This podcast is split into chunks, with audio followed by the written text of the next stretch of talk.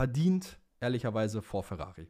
Genau, und dann kommt ein Mann, jetzt, ich schon, jetzt achte ich auch nur noch Äh, drauf. wirklich, ich, äh, also, falls jemand jetzt zuhört und gerade echt viel Zeit hat, hört noch mal die Folge von vorne und macht mal bitte einen Genau-Counter und sagt mir, wie oft Perke genau gesagt das hat. ist schlimm, jetzt achte ich auch nur noch drauf.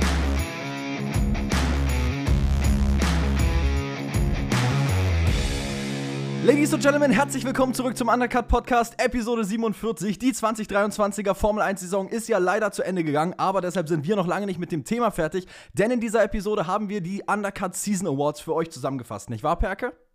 Absolut richtig und ich hatte seit diesem Moment, als wir die Idee hatten, Awards zu vergeben, unfassbar Bock auf diese Folge. Deswegen, ich habe diesen Tag heute im Kalender rot angestrichen, bis wir diese Folge endlich aufnehmen können. Deswegen hatte ich auch ein bisschen nach dem letzten Rennen lachendes und ein weinendes Auge. Weinendes, weil klar, die Formel 1-Saison ist vorbei. Aber jetzt können wir endlich Awards vergeben. Und deswegen würde ich sagen, fangen wir ganz vorne an. Fangen wir mit etwas Einseitigem an. Und eigentlich kann jetzt auch schon wieder die niederländische Hymne spielen, wie nach jedem Rennen.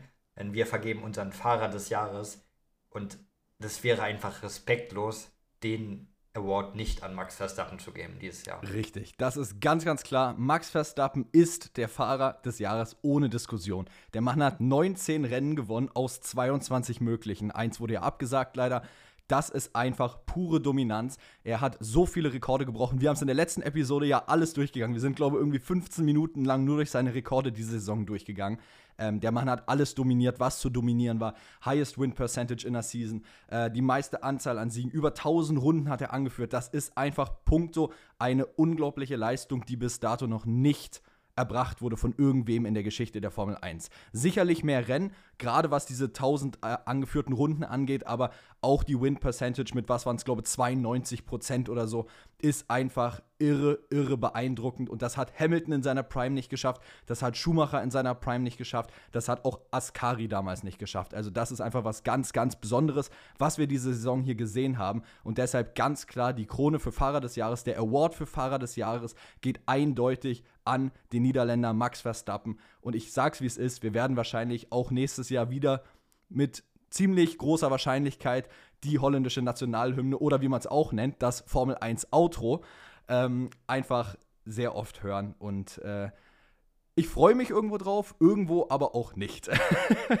Wenn das Nee, irgendwie irgendwo Sinn auch ergibt. nicht, weil man hätte gern mehr verschiedene Sieger. Das ist klar, aber ich glaube, an diesem Punkt sollten wir uns nicht zu sehr aufhalten, denn es gibt, ich glaube, ein paar kontroversere Awards, die wir heute Richtig. vergeben als diesen. Eine Sekunde. Sorry, dass ich dazwischen grätsche. Einen Fun-Fact habe ich noch. Und zwar, ja, ähm, weil wir gerade bei Hymnen waren. Wusstest du, dass es seit 1952 die erste Saison ist, wo keine britische Hymne gespielt wurde auf dem Podium, weder für Team noch Fahrer? Naja, das hast du mir, glaube ich, vor ein paar Tagen also oh, ab, abseits von der Episode erzählt, deswegen wusste ich das aber auch nur von dir, ja. Ja, es ist aber crazy, oder? Einfach seit 52 gab es jede Saison mindestens einmal die britische Hymne, egal ob für Team oder Fahrer. Jetzt zum ersten Mal nicht. Einfach nur irre. Das ist wirklich crazy. Lass uns direkt zum zweiten Award kommen, würde ich sagen. Und der ist genauso langweilig wie der Fahrer des Jahres Award, sage ich mal. Denn es ist der Award vom Konstrukteur des Jahres. Und ich meine, wenn du als, Kon als Konstrukteur, als Team jedes außer ein einziges Rennen gewinnst, dann bist du der Konstrukteur des Jahres. Und das ist Red Bull. Ganz klar. Äh, genau das gleiche, wie wir schon bei Max Verstappen gesagt haben. Auch hier Rekorde ohne Ende gebrochen. Ähm, einfach nur beeindruckend, was Red Bull diese Saison wieder geschafft hat. Ähm, ich bin sehr gespannt, was es nächste Saison wird. Ob man vielleicht vom Ehrgeiz her versucht, wirklich auf jedes Rennen zu gehen, dass man das gewinnt. Ähm, Ob es möglich ist, ist wieder die Sache. Ich glaube, man war dieses Jahr schon sehr, sehr, sehr, sehr nah dran mit diesem einen, der gefehlt hat.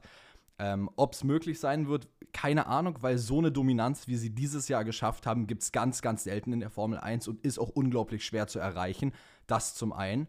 Ähm, aber auf der anderen Seite haben wir auch gehört, dass viele Teams fürs nächste Jahr wirklich äh, bahnbrechende neue Designs bringen wollen, die das alte wirklich komplett über den Haufen werfen und sehr ähm, riskant sicherlich auch sein werden als, Entwick als Entwicklungsweg, aber vielleicht auch viele Rewards dann bringen können, sollte es denn klappen. Ähm, und daher bin ich sehr gespannt. Vielleicht hat Red Bull ja tatsächlich noch mal Glück und kann nächste Saison wieder so dominieren wie diese. dann könnten sie sicherlich versuchen, auf diesen, sage ich jetzt mal, Full-Season-Sweep zu gehen. Aber ob das was wird, only time will tell. Ich würde sagen, schauen wir mal, was wird. Ich würde es auch sehr stark bezweifeln, weil so, also ich, sowas Dominantes wie dieses Jahr hat man ja schon noch nie gesehen. Und das nochmal so zu produzieren. Also wenn man es schafft, dann jetzt Red Bull, weil sie hatten lange dieses Jahr schon Zeit, um für nächstes Jahr zu entwickeln. Das heißt, Red Bull wäre in der perfekten Lage, das nochmal zu machen. Aber es hat einen Grund, warum es noch niemand so geschafft hat.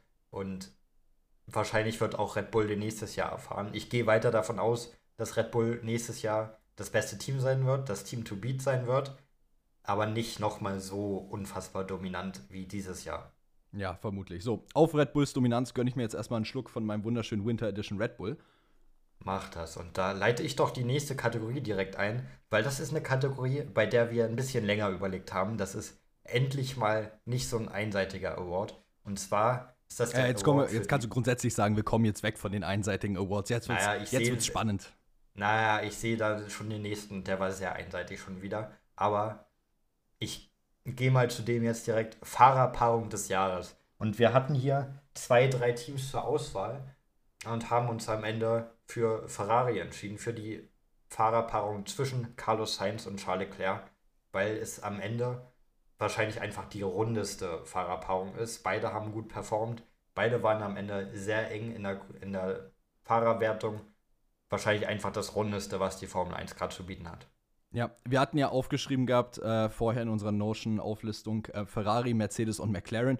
Bei Mercedes habe ich von meiner Seite aus gleich gesagt, können wir rausnehmen, weil für mich sind ähm, Russell und Hamilton nicht immer so harmonisch gewesen. Man hat oft so ein bisschen Beefen dann auf der Strecke gehört. Off-Track ist eine Sache, aber On-Track ist wiederum eine andere. Und wenn es On-Track dann halt so ein bisschen toxisch wird, so wie es bei Mercedes meiner Meinung nach der Fall war, mehrmals die Saison, dann passt das für mich nicht in die Kategorie Fahrerpaarung des Jahres. Jedenfalls beste Fahrerpaarung des Jahres. McLaren und Ferrari waren für mich recht gleich auf.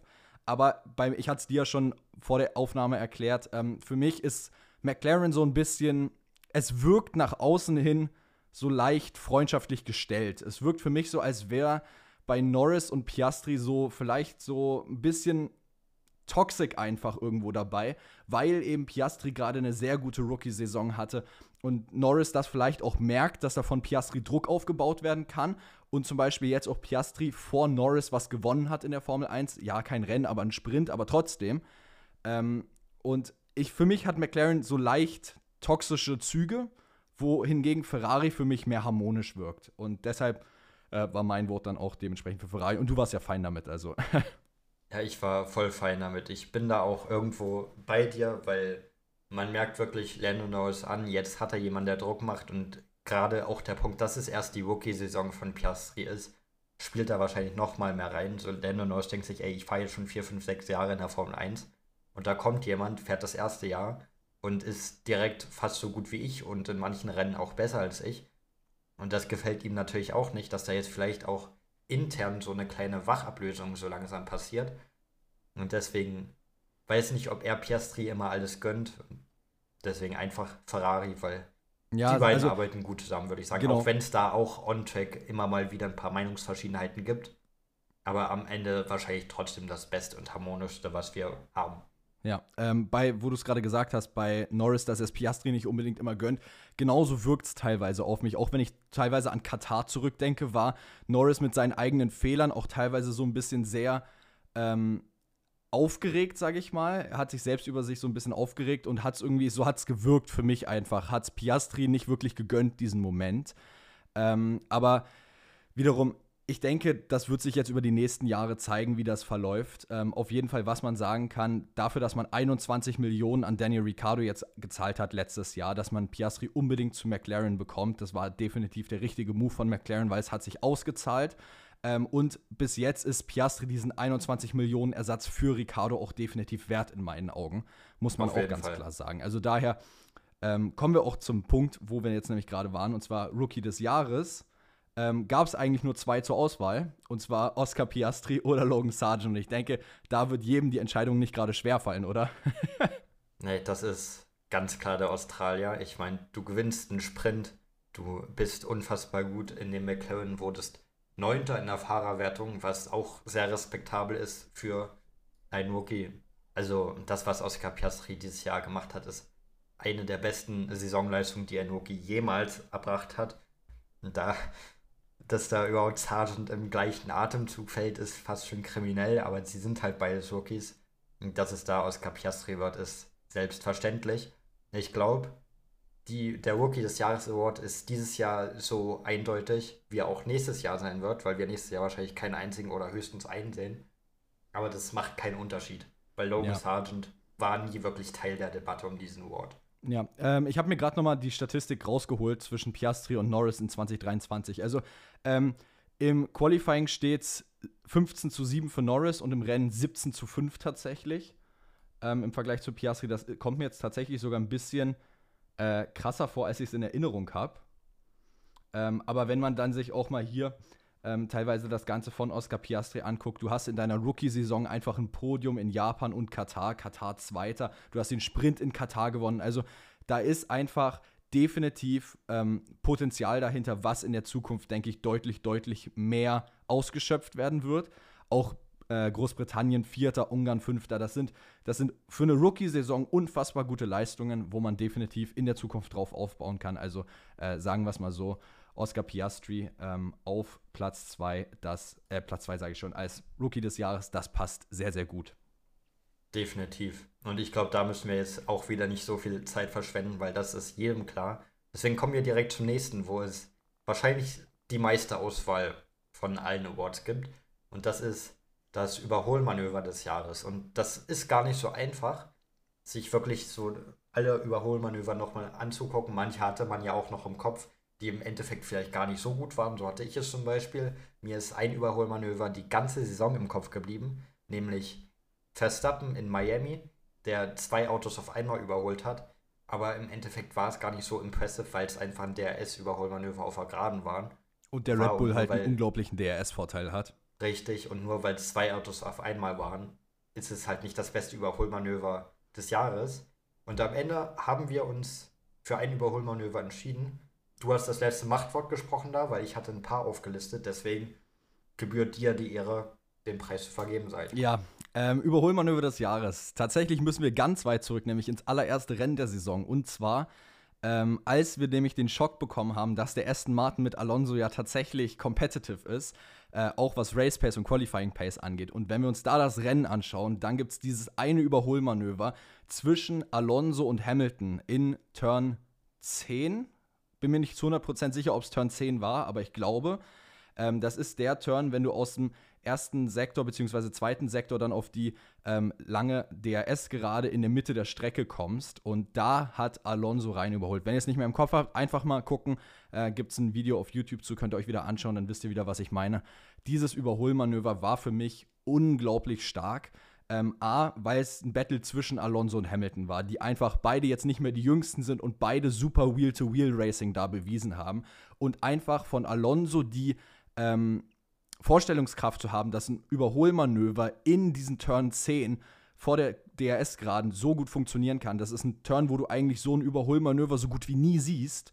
Das so abzuziehen und vor allem gekonnt zu machen, war für mich unglaublich beeindruckend und für mich deshalb der Overtake Award des Jahres.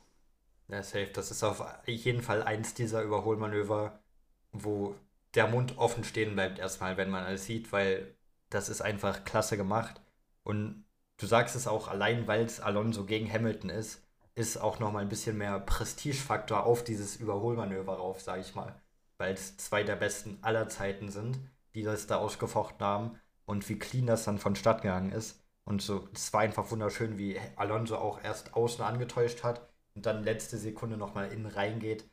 Es ist einfach schön anzusehen. Klar gibt es viele Überholmanöver, an die man, die es auch verdient hätten, sag ich mal. Zum Beispiel Russell gegen Leclerc in Silverstone. Ich erinnere mich an Ocon gegen, ich glaube, De Vries oder Tsunoda war es in Spa. Perez gegen Piastri in Ungarn, was auch immer. Am Ende ist Alonso gegen Hamilton in Bahrain für uns das Beste. Das zu Recht. Das vielleicht auch mit einem kleinen Abstand sogar. Ja, und dann vom Überholmanöver des Jahres gehen wir direkt zum Rennen des Jahres weiter. Da haben wir auch schon einige verschiedene Meinungen gehört. Aber wir haben, seit dieses Rennen passiert ist, immer diese Meinung vertreten, dass das Rennen das Beste der Saison ist. Und das ist Sandford. Einfach dieser, auch die, wie oft man da in die Box musste durch die Wetterbedingungen. Verstappen war in dem Rennen sechsmal an der Box, wenn du es ja, einfach sagen das war willst. Auch, es war auch alles unpredictable, was da passiert ist, wegen dem Wetter eben. Du konntest dich auf nichts verlassen. Auf einmal regnet es, auf einmal ist es wieder trocken, auf einmal regnet es wieder. Was passiert? So jede Minute, jede Sekunde des Diese, Rennens war spannend. Ja, genau. Diese ersten 15 Minuten von diesem Rennen, da gibt es auch, könnt ihr euch gerne angucken, super empfehlenswert, wenn ihr kein F1 TV habt. Auf YouTube hat F1 sogar nochmal separat hochgeladen, glaube ich, die ersten 15 Minuten des Rennens, wo sie dann von allen ähm, äh, Boxenfunks, sage ich jetzt mal, alles zugeschaltet haben und dann durcheinander gewürfelt haben, um einfach mal zu zeigen, was für ein Chaos da eigentlich war währenddessen. Es war irre beeindruckend, weil dann hat man erstmal verstanden, keiner wusste, was gerade abgeht. Die sind rausgefahren aus die, auf die Formation Lab, es war trocken und kommen von der Formation Lab zurück und es war klitschnass. Du konntest nichts mehr machen, es war Full Wet Bedingungen auf einmal, aus dem Nichts. Und diese ersten 10, 15 Minuten waren so spannend. Und es ging ja dann weiter. Es war ja nicht vorbei nach diesen 10, 15 Minuten. Das hat sich ja dann über das Rennen auch noch hingezogen. Und deshalb Sandwort für mich definitiv das Rennen der Saison, weil es einfach genau diese ähm, schlechte Vorhersehbarkeit, sage ich jetzt mal, hatte, wo man halt nicht wusste, was passiert in den nächsten fünf Minuten. Du wusstest nicht, was passieren würde. Die Teams wussten es nicht und genau das hat eben so spannend und so spicy gemacht. Daher für mich ganz klar äh, Sandwort Rennen der Saison. Ich habe auch bei vielen gesehen, die haben gesagt, Vegas war Rennen der Saison. Für mich war Vegas ein Grand Prix, der war okay. Hatte sicherlich ein paar gute Overtakes, aber da hört es auch auf bei mir. Ansonsten Singapur haben viele gesagt, kann ich auch sehr gut nachvollziehen. Singapur fand ich bloß, war das Ende dann so richtig schön. Das Ende war richtig geil, spannend, aber so irgendwo bei Singapur hat mir so die Mitte vom Rennen irgendwie gefehlt. Das war mir zu lasch, das war mir nicht gut genug, sage ich mal. Ähm, also daher für mich ganz einfach Sandwort. Ja, mit großem Abstand. Man muss halt dazu sagen, das war ein Jahr, wo wir nicht unbedingt die spannendsten Rennen in der Menge geliefert bekommen haben. Deswegen, ich kann den Vegas-Take verstehen, weil es durchaus ein gutes Rennen war. Ich kann Singapur verstehen, allein weil nicht ein Red Bull gewonnen hat, weil es quasi ein Rennen weitestgehend ohne Red Bull war, sage ich mal. Und deswegen war das auch ein sehr schönes Rennen, aber wie du schon gesagt hast, mit großem Abstand für uns vorne Sanford. Ja, genau. So, dann nächster Award und zwar Rucksackträger des Jahres. Ähm, kann man eigentlich nur einer Person, obwohl eigentlich könntest du dieses vielleicht sogar drei geben. Wir haben uns für eine dann entschieden letztendlich. Wenn wir mal ehrlich sind, zur Auswahl würden stehen Fernando Alonso, Alex Albon und wahrscheinlich Max Verstappen. Ähm, Max Verstappen würde ich jetzt nicht machen, weil wir haben ihn schon als Fahrer des Jahres. Daher ähm, ist er eigentlich mit dem besten Award eh abgehakt. Alex Albon, sehr beeindruckend, aber kommen wir noch zu, zu Albon. Ähm, daher für mich ganz klar als Rucksackträger des Jahres Fernando Alonso. Der Mann hat mit seinem Alter diese Saison so viel erreicht. Er ist einfach ähm, Vierter letztendlich in der Fahrerwertung geworden. Er hat mehrere Podien geholt. Es sah zwischenzeitlich so aus, als würde der Mann in der Saison noch einen Sieg holen, so wie der am Anfang gefahren ist. Also für mich ganz klar Rucksackträger des Jahres im Vergleich zu dem, was Lance Stroll geleistet hat, äh, Fernando Alonso. Ja, safe. Fernando Alonso hat ungefähr dreimal so viele Punkte geholt wie sein Teamkollege. Das ist impressive, vor allem bei der Menge an Punkten, weil Lance Stroll hat über 70 Punkte geholt. Klar kannst du jetzt sagen, Albon hat aber 27 mal so viele geholt wie sein Teamkollege. Aber das ist nicht so schwierig, wenn der Teamkollege nur einen einzigen Punkt holt am Ende. Deswegen Alonso, wie er das Team im Rucksack hat, er hat das Team quasi eigenständig im Kampf um P4 in der Konstrukteurswertung gehalten noch. Ähm, ohne ihn hätte es da ganz bitter ausgesehen. Ohne ihn hätte man definitiv nicht überhaupt mal in einem Atemzug mit McLaren erwähnt werden können. Deswegen ganz klarer Award für Fernando Alonso. Ja, und wir haben ja auch vor der Podcastaufnahme ähm, viel um Lance Stroll wieder gesprochen gehabt. Ähm, das Ding ist, ich hatte diese Saison von Lance Stroll deutlich schlechter im Kopf, als ich dann die Stats gesehen habe, ehrlicherweise. Wenn wir uns mal angucken, Stroll hat in 12 von 22 Rennen, ich zähle nochmal nach, 1, 2, 3, 4, 5, 6, 7, 8, 9, 10, 11, 12, 12 von 22 Rennen Punkte geholt. Das ist nicht schlecht, don't get me wrong. Aber du hattest dann halt so die Zeit von Rennen 13 bis Rennen 17, wo du dann halt einfach keine Punkte geholt hast. To be fair, Rennen 13 war er 11., also auch jetzt nicht ewig weit ähm, weg von den Punkten, aber trotzdem. Ähm, nichtsdestotrotz hastest du dann einfach am Ende dann so die, ja, nicht, die Konstanz war nicht da. Man hat gesehen, Stroll war wütend. Es sah so aus, als hätte es keinen Bock gemacht. Vor allem, wenn du dann halt Alonso daneben liegst äh, dann ist es einfach ganz klar zu sehen, dass Alonso deutlich mehr aus demselben Auto rausgeholt hat. Ähm, und ich glaube, das hat dann auch mehr den Impact gemacht, als wenn man tatsächlich einfach die Results sieht. Ich glaube, du musst das wirklich ganz klar nebeneinander legen und gucken, was Alonso mit dem gleichen Auto in der gleichen Zeit erreicht hat. Und dann wird erst deutlich, wie sehr Alonso eigentlich Stroll im Rucksack hatte. Weil, wie gesagt, auf Papier sehen die Ergebnisse von Stroll, wenn du sie dir einzeln anguckst, nicht schlecht aus. Definitiv Alonso, äh, jetzt sage ich auch Alonso Lance Stroll, hast du ja angesprochen, haben wir vor der Aufnahme drüber geredet. Da kommen wir auch noch später zu. Hat mich auch überrascht, dass seine Saison gar nicht so schlecht war, wie ich es im Kopf hatte. Ähm, aber trotzdem verdienter Sieger Fernando Alonso. Und Fernando Alonso ist auch irgendwie der verdiente Sieger der nächsten Kategorie. Denn wer hätte am Anfang der Saison gedacht, Fernando Alonso, der holt gerade am Anfang der Saison Podium nach Podium. Wer hätte gedacht, Aston Martin ist ein Rennstall, der aufs Podium fahren kann, der in Frage kommt für einen Sieg. Wer hätte gedacht, dass Aston Martin im Kampf um P4 in der Konstrukteurswertung sein könnte? Wer hätte gedacht, dass Fernando Alonso Vierter in der Fahrerwertung wird? Ja. Niemand. Wahrscheinlich hätte es kein einziger gedacht. Und nee, deswegen, definitiv. Das ist genau so ein Moment. Das, das, ist genau so ein Moment wie ähm, damals mit dem Interview, wo David Coulthard war es, glaube gefragt wurde, äh, wer wird nächste Saison äh, Weltmeister und wo er dann gesagt hat, Red Bull und Sebastian Vettel und alle ihn ausgelacht haben und auf einmal nächste Saison wirklich Red Bull und Sebastian Vettel Weltmeister wurden. Ähm, ich glaube, das genau wäre genau so ein eiskalter Moment jetzt in dem Szenario. Vor allem, du musst ja mal denken, Fernando Alonso war eine Zeit lang der Einzige, der die Möglichkeit hatte, Red Bull überhaupt gefährlich zu werden. Fernando Alonso war derjenige, der wirklich vom Pace her da war, um den Red Bull am Anfang der Saison gefährlich zu werden. Das ist einfach nur irre. Das ist wirklich, viele haben auch den Move generell nicht verstanden, als Fernando Alonso überhaupt von Alpine weg ist und zu Aston Martin gegangen ist. Im Nachhinein kann man doch sagen, boah, der Mann, der hat irgend, ich weiß nicht, was er da gegambelt hat oder so, oder was ihm da vorgelegt wurde, aber er hat alles richtig gemacht weil überleg mal den Fernando Alonso jetzt im Alpin. Das wäre bei weitem keine so geile Story geworden, wie es dieses Jahr war. Deswegen, den Award-Namen haben wir hier noch gar nicht verraten. Ist das natürlich, hättet ihr euch eigentlich schon denken können, die Überraschung des Jahres. Weil, wie gesagt, niemand hätte damit gerechnet, dass das so passiert. Ich weiß auch nicht, ob es da viele gibt, die Alonso und Aston Martin in dieser Kategorie wirklich gefährlich werden können. Wahrscheinlich nicht, weil irgendwie konnte man die Saison in Teilen so predikten, was jetzt auf dem Papier dasteht in den Standings. Aber das ist wirklich diese eine Sache, wo die du, nicht sagen kannst. Konntest. Nee, die, die konntest du nicht predikten. Wer das richtig prediktet hat, der soll anfangen, Lotto zu spielen. Ja. Und er soll uns sagen, was er tippt. Wow. ja, bitte. Weil, oh Mann. Also so, ähm, aber wo wir gerade bei Sachen waren, die man nicht predikten kann, ähm, genauso finde ich, ist es andersrum eigentlich gelaufen, weil, wenn du dir mal anguckst, Monza 2022. Alex Albon hat eine Blinddarm-OP ähm, und fällt aus. Und wer kommt dafür rein? Nick de Vries und holt in seinem Debüt in Monza direkt Punkte. Das Ding ist, die Erwartungen irre hoch für die nächste Saison. Als verkündet wurde, er hat einen Sitz bei Williams bekommen. Ähm, Nick de Vries, so wie er letzte Saison performt hat, äh, habe ich Williams gesagt? Ich meinte Alpha Tauri.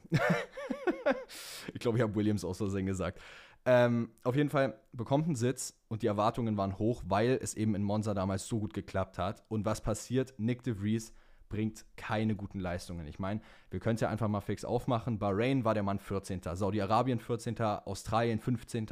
Aserbaidschan hat er ein DNF aufgrund eines Unfalls gehabt. Miami 18. Monaco 12. Spanien 14. Kanada 18., Österreich 17. und dann nach Silverstone, wo er 17. wurde, war es dann tatsächlich auch vorbei ja, don't get me wrong, der Alpha Tauri war kein gutes Auto.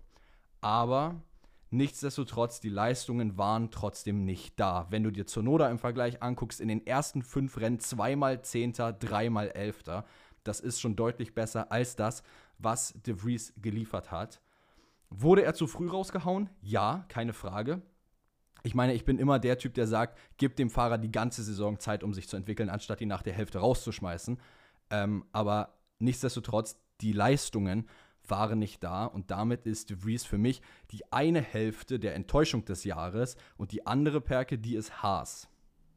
Genau, Haas kann man nicht anders sagen, wenn du letzter wirst in der Konstrukteurs-WM mit zwölf Punkten, wenn du insgesamt, glaube ich, was die Fahrer angeht, viermal in den Punkten warst was Rennen angeht, wenn wir den Sprint da rauslassen, dann ist das eine enttäuschende Leistung. Ich glaube, man hat sich auch mehr erhofft. Man hat sich auf jeden Fall nicht erhofft, letzter zu sein. Man dachte wahrscheinlich Alfa Romeo, Alfa Tauri, Williams, vielleicht sogar Aston Martin, was man zu, zu Beginn der Saison gedacht hat, kann man einsacken, kann man hinter sich lassen. Man hatte Erwartungen, die jetzt nicht astronomisch hoch waren. Man hat jetzt nicht gedacht, gesagt, wir greifen die Top 3, Top 4 an. Das auf keinen Fall. Aber dass am Ende der letzte Platz wird mit vier Punkten Abstand auf Alfa Romeo, ist eine herbe Enttäuschung, weil Rennen für Rennen hast du nicht performt. Du konntest im Qualifying immer wieder mal Ausrufezeichen setzen, besonders Nico Hülkenberg konnte wieder Ausrufezeichen setzen. Aber du hattest, hast den Fahrern halt so ein Auto gegeben, dass die gute Performances von einem Samstag gar nicht in den Sonntag reinretten können. Du hast dir ein Auto gegeben, das einfach nicht funktioniert, egal welcher Bereich, dieses Auto funktioniert nicht. Eigentlich musst du von komplett neu anfangen, um nächstes Jahr irgendwie nicht letzter zu werden. Und das ist schon eine herbe Enttäuschung, gerade weil Haas jetzt auch nicht das Team ist, das in Sponsoren und in Geldern schwimmt. Deswegen ist das, tut das nochmal mehr weh, jetzt letzter zu werden, weil es nochmal weniger Geld gibt. Also das ist schon eine herbe Enttäuschung gewesen. Wahrscheinlich auch die größte Teamenttäuschung dieses Jahr. Ja, ähm, ich habe jetzt gerade nochmal nachgeguckt. Also, du hast schon richtig gesagt, Haas schwimmt jetzt nicht unbedingt in Geld. Ich meine, die haben jetzt letztes Jahr in den USA zwar diesen MoneyGram-Deal endlich durchgebracht und haben jetzt ihn als neuen Hauptsponsor dann bekommen, aber ähm, nichtsdestotrotz, Haas ist jetzt nicht das Team, was sich vor Sponsoren gefühlt nicht retten kann. Ich habe jetzt gerade nochmal die 2023 Standings Progression von Haas aufgemacht. Ähm, und zwar kannst du ganz klar angucken, ähm, am äh, nach dem Saudi-Arabien Grand Prix, oder fangen wir in Bahrain an, Bahrain war man Neunter, dann ist man zum Höhepunkt und das sagt eigentlich schon alles aus. Der Höhepunkt wurde dann vom Saudi-Arabien Grand Prix erreicht mit Position 7 in der Konstrukteurswertung. Ähm, das hat man dann bis Spanien gehalten. Kanada abgerutscht auf 8, dann Österreich wieder auf 7 hoch und das war's auch. Dann ist man nicht mehr auf 7 gekommen. Dann ist man gleich ein Rennen später auf 8 abgerutscht bei, in Großbritannien, hat das dann durchgehalten bis Japan Japan ist man dann auf 9, äh, Katar ist man dann auf 9 gefallen. Und dann ist man letztendlich in Mexiko auf 10 gefallen, als Alpha Tauri halt ihre Weltklasse-Performance hingelegt hat. Und seit Mexiko ähm, wurde da nichts mehr. Ich kann jetzt nochmal runterscrollen und gucken, wann die letzten Punkte für Haas geholt wurden. Also die letzten Punkte für Haas wurden nämlich von ähm, Kevin Magnussen im, oder? Sehe ich das richtig? Ja, genau, von Kevin Magnussen in Singapur mit P10 geholt. Das waren die letzten Punkte. Singapur. Das war 15. von 22 Rennen. Ich glaube, das sagt schon sehr viel aus über die Performance von Haas. Und wenn du dann davor guckst, selbst dann die Punkte, die davor geholt werden, die letzten, das war Miami, das war das fünfte Rennen. Das heißt, man hat im zweiten, dritten, fünften und im äh, 15. Rennen Punkte geholt. Also da sieht man einfach, Haas, die Saison lief grauenhaft. Ähm, und das passt auch einfach zur Enttäuschung des Jahres, gerade wenn man sich als Vergleich halt 2021 anschaut. Ich weiß nicht, wie oft ich das in den letzten Folgen gesagt habe, aber äh, es, es ist halt einfach so. Du hast 2021 das komplette Auto weggeschmissen für 2022. Es lief einfach bodenlos schlecht. Und dann hast du gesagt, 2022 wird unser Jahr, es lief gut an. Bist optimistisch in das Jahr reingegangen, es lief nicht gut, es lief nicht schlecht und jetzt bist du Zehnter ein Jahr später. Bei Haas läuft es aktuell komplett rückwärts und bergab. Ähm, und ich sehe ehrlicherweise in der nahen Zukunft keinen realistischen Weg, wie sich das ändern sollte. Na, das haben wir auch schon im Abu Dhabi Recap gesagt. Wir sind beide eher schwarz für Haas, was die Zukunft angeht. Kommen wir aber, glaube ich, erstmal zu positiveren Sachen wieder, wenn du jetzt nicht noch was zu Haas hast. Nee, ich habe nichts mehr zu Haas. Äh, ich habe jetzt Gut. nur noch zum nächsten Punkt äh, zu sagen, das ist der Mann, den wir diese Saison wahrscheinlich so gepraised haben wie keinen anderen. Wahrscheinlich du auch mehr als ich, weil du bist ein Riesenfan und jetzt küren wir den Teamchef des Jahres. Und Mensch, leider hat dieser Teamchef noch kein Buch rausgebracht, aus dem du ständig zitieren kannst. Ich wünschte. Aber, ich wünschte. Aber es ist, es ist James Vowles. Denn was dieser Mann mit Williams gemacht hat, ist unfassbar stark. Er ist aus einer Nicht-Teamchef-Rolle von Mercedes gekommen. Er ist das erste Mal in so einem Amt in der Formel 1. Ähm, und dafür macht er es unfassbar gut. Williams von P10 aus, von den Constructors auf P7 gehievt. Wie viel Anteil er jetzt diese Saison schon daran hat, lassen wir mal dahingestellt. Aber auf jeden Fall ist nach außen hin, gibt er immer eine unfassbar souveräne Performance ab, auf jeden Fall. Und was er mit Williams vorhat, hört sich immer super an. Seine Pläne hören sich super an. Und deswegen komplett berechtigt unser Teamchef des Jahres.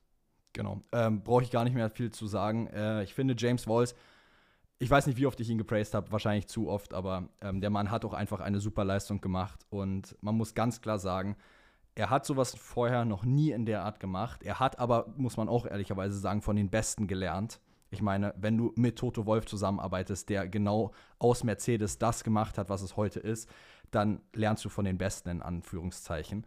Ähm, und Williams war in keiner guten Lage letztes Jahr, wahrlich nicht. Und jetzt auf P7 zu kommen, sicherlich war es knapp am Ende mit Alpha Tauri, da die Upgrades von Red Bull dann angekommen sind. Aber nichtsdestotrotz, P7 ist da, man kriegt einen Haufen Geld. Das ist schon mal wichtig für Williams, weil man eben bei Williams in der Factory, hat ja Vowles auch erzählt gehabt, als er angekommen ist, sein erster Tag, er hat Equipment gesehen, was 20 Jahre outdated war, ähm, weil man eben nicht die finanziellen Mittel teilweise hatte, dieses zu ersetzen, ähm, als es wie zum Beispiel anders bei Mercedes war. Und wir wissen, Bowles hat sich einen, glaube ich, Fünfjahresplan gesetzt, wenn ich mich nicht irre. Und genau. ich bin genau. sehr gespannt, was Bowles in diesen fünf Jahren jetzt dann erreichen kann. Er hat jetzt ein Jahr hinter sich, hat es jetzt geschafft, das Team von 10 auf 7 zu heben. Sicherlich auch durch eine unglaubliche Leistung von Alex Albon diese Saison. Ähm, aber ich bin sehr gespannt, wo es nächstes Jahr hingeht. Ich glaube, sieben ist erstmal realistisch haltbar. Ich glaube, das wird das Ziel sein. Ich glaube jetzt nicht mal unbedingt, dass das Ziel für Williams sein wird, weiter hochzukommen. Ich glaube, man will jetzt erstmal sagen, wir brauchen noch so eine Saison wie diese, halten diesen Platz sieben, dass man immer dann versuchen kann, wenn man mal so eine Ebene gefunden hat, auf der man konstant arbeitet, dann darauf langsam aufzubauen, anstatt jetzt komplett zu rushen, zu hoffen, dass es was wird und dann im schlimmsten Fall komplett abzustürzen. Ja, davon gehe ich auch aus. Gerade wenn man sich auch die Teams anguckt, die davor sind, die haben schon einen großen Vorsprung. Ich meine, jetzt die Saison bis P6 wären es knapp 100 Punkte gewesen. Die was holst das du Alpine, auf einem. Alpine war Sechster, genau. Die hörst du, holst du mal nicht eben auf, wenn du nicht einen Riesensprung, nicht einen riesen revolutionäres Design rausholst, holst du nicht in einer Offseason raus. Ähm, und deswegen P7 ist ein realistisches Ziel. Die drei Teams, die jetzt hinter ihnen sind, hinter sich zu halten, sollte ein realistisches Ziel sein. Und wenn man das schafft, dann kann man definitiv nach oben schauen. Aber erstmal eher kleine Brötchen backen und dann gucken, wo die Reise hingeht. Genau. Genau. Voll auf deiner dann, Seite. und dann Sorry, ich muss wir bloß ganz kurz aufs Handy gucken. Ähm, gut, dann ein Punkt, ähm, wo man sicherlich unterschiedlicher Meinung sein kann. Äh, und zwar Pit Crew des Jahres. Ich meine, wir haben jetzt McLaren hier drin stehen. Ähm, to be fair, McLaren hat einen super Boxenstopp gemacht mit diesem 1.8.0, dem Weltrekord. Ähm, aber nichtsdestotrotz McLaren über das Jahr hin verteilt auch eine durchschnittliche Boxencrew an sich. Ähm, hat natürlich auch ein paar gute Boxenstops gemacht, wie eben den 1.8er, hat Red Bull aber auch. Ferrari war auch mal, glaube bei 2,00, also waren auch fast bei Sub 2. Ähm, overall finde ich McLaren voll verdient, wem ich aber ehrlicherweise auch ein bisschen äh, ja, Praise geben würde, wäre Ferrari. Weil wenn man mal so an 2019, 2018 zurückdenkt, wo Ferrari so gefühlt das einzige Team war, die dann immer so im Schnitt Dreier- bis Vierer-Stops gemacht haben, weil sie es nicht besser konnten muss man auch ganz klar sagen, man hat über die Jahre jetzt eine Entwicklung gesehen, die sehr vorteilhaft ist und wo man sieht, dass das Training und das Geld, was investiert wurde, auch tatsächlich eine Auswirkung hat.